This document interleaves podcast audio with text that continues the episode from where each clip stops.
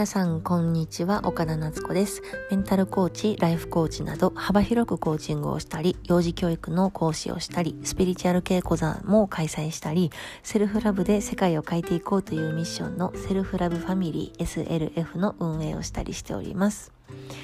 えー、このね話し方は私の大好きなキングコングの西野さんのラジオ番組で毎回、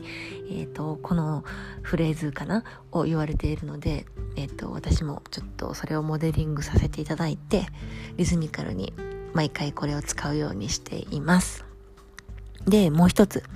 えー、私のこのポッドキャストをですね聞いてくれている友達あと,、えーとインスタグラムのフォロワーさんなどたくさんいらっしゃるみたいなんですけれども友達がたまにねえっ、と私のポッドキャストをインスタのストーリーでシェアしてくれたりしていてそれがすごく嬉しいんだけどみんなに言われるのがえっ、とねなんか声が落ち着くって言われます。それがものすごく嬉しい。はい、私昔自分の声がすごい嫌いでで自分の声が嫌だから電話もすごい苦手だったんですけれどもまあなんかいつからかいついつからか、まあ、声にそんなにコンプレックスもなくなり、電話も全然苦手じゃない、まあ、でも時間が取られるので基本的には電話はしないんですけど、まあ、でも電話は苦手じゃなくなって声も苦手じゃなくなったでもその中でも自分が過去苦手だったコンプレックスって認識していたものが好きって言われたりとかあとはすごく落ち着くって言われたりするとやっぱり人って嬉しいものですね。はい、というわけで、まあ、私の声がたまにトランス状態、えーと、催眠にかかったみたいな状態になるような声のトーンとか声の質してるって言われるんですけれどもちゃんと喋ったらねもうちょっと多分テンションが高いっていうのかな、まあ、そんな感じの声になりますラジオ番組用の声なんですけれどもこれからもそんな風な嬉しいお声が届くと幸せです。はい。じゃあ本題に入って今日のタイトルは心と体が整う10のことというタイトルでお送りしていきます。えっ、ー、と、心と体が整う10のこと。えっ、ー、と、なぜ体を入れたかというと、なぜっていうか、まあ、私結構体のことは無視しがちな人間でした昔からでこれは、えーと去年ぐらいまでも気がつかなければそこに気を配らなければ、えーと、体っていうのは一番最後になんか病気になってから気づくとか病気になってから健康のありがたみを知る。これ毎回繰り返してたんですね。でもヨガをしているんですけど私、ヨガだけじゃなくて、ヨガ留学に行ってた頃ぐらいからあ心と体ってすごい密接につながっているなっていうのを自分の実体験として体感していたので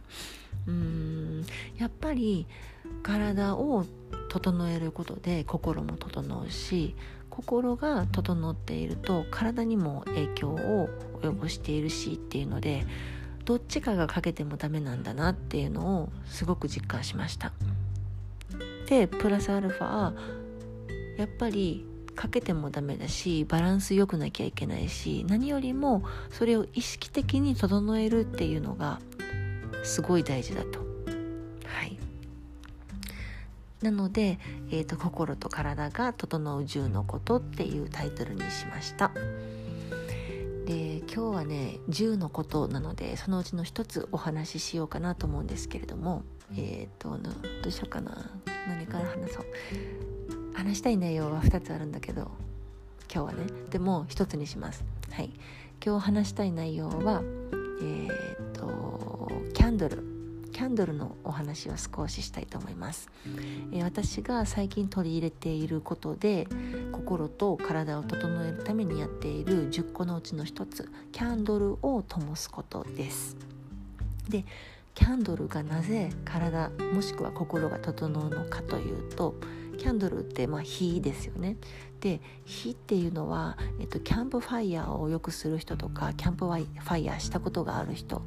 とかだったらわかると思うんですけど心がものすごくえっ、ー、と何て言うのかな軸がぐっと自分の中に根付くような感覚だとかあとはその日をブオーと焚き火とかが上がっている日を見ていることで自分のマインドが思考がすごくゆったりとしてきだしてそこから穏やかになってくるのを感じるっていう体験をされた方もいらっしゃると思うんですけれども、まあ、火には本当にそういうパワーがあります。で、えーと、心を整えるし、えーと、平常心も保てるようになるしっていうのがキャンプファイヤーの良いところだったりとかもするんですけれども私の火の使い方としてはそもそもまあ風とか火とか土とかあと水ですねこの4元素っていうのはそれぞれ役割っていうのがありましてその中の一つの火っていうのが行動力とかやる気とかそういうパワーをみなぎらせたい時にこの火っていうのを上手に日常に取り入れるようになるとすごくいいと思います。おすすめします。で私が、えー、心とかを整える時に使う方法としてはなんだか今日これしなきゃいけないんだけどちょっと気持ちが乗ってこないなとかあとは少しなんかちょっと気持ちがうつむき加減になっててなんかもうちょっと気持ちをぶち上げれるような何かないかなみたいな時に私は火をよく使います。昔は、まあ、テンションぶち上げたいみたいな時とかは洋楽を聴いてダンスするとか歌うとかもあったんですけどそれはそれで今もまあたまにしますたまにとかよくしてるんですけどそれとは別に、えーと、火っていう火の力を借りて自分の中に行動力とかやる気とかっていうのをみなぎらせるように、えー、取り入れています。で火は本当にパワフルなのでキャンドルを灯してその日を見つめながらでもいいし何か、えーと、デスクワークに集中しなきゃいけないんだけどちょっとだけなんか思考がマインドがあちこち行っててなかなか集中できないなっていう時だったらその日キャンドルを焚きながら仕事をするとものすごくはかどりますこれすっごいおすすめあと星読みでえーと、個人のホロスコープリーディングをしているとたまにその火がない人とか火が少ない人っていうのがいるんですね。私もそんなに火は多くないです。でそういう人もやっぱり意図的に意識して自分の生活に火っていうのは身近にあるようにした方がよくって。火が少ないってことはやっぱり行動力とか果敢にチャレンジする力とかあとやる気モチベーションとかっていうのを自分で意識的に起こすっていうのがやっぱり苦手だったり増えてだったりするんですね。そこに火を日常生活で取り入れることでその足りていない部分の火の部分を補えるっていうような感じです。はい、イメージつきましたか？なので、えー、やる気を出したい時元気がない時、えー、集中したい時行動力がさらに欲しい時っていうのは火のパワーを借りるといいと思います。その火のパワーの借りる一番おすすめの私のおすすめの方法としてはキャンドルを灯すっていうのがおすすめです。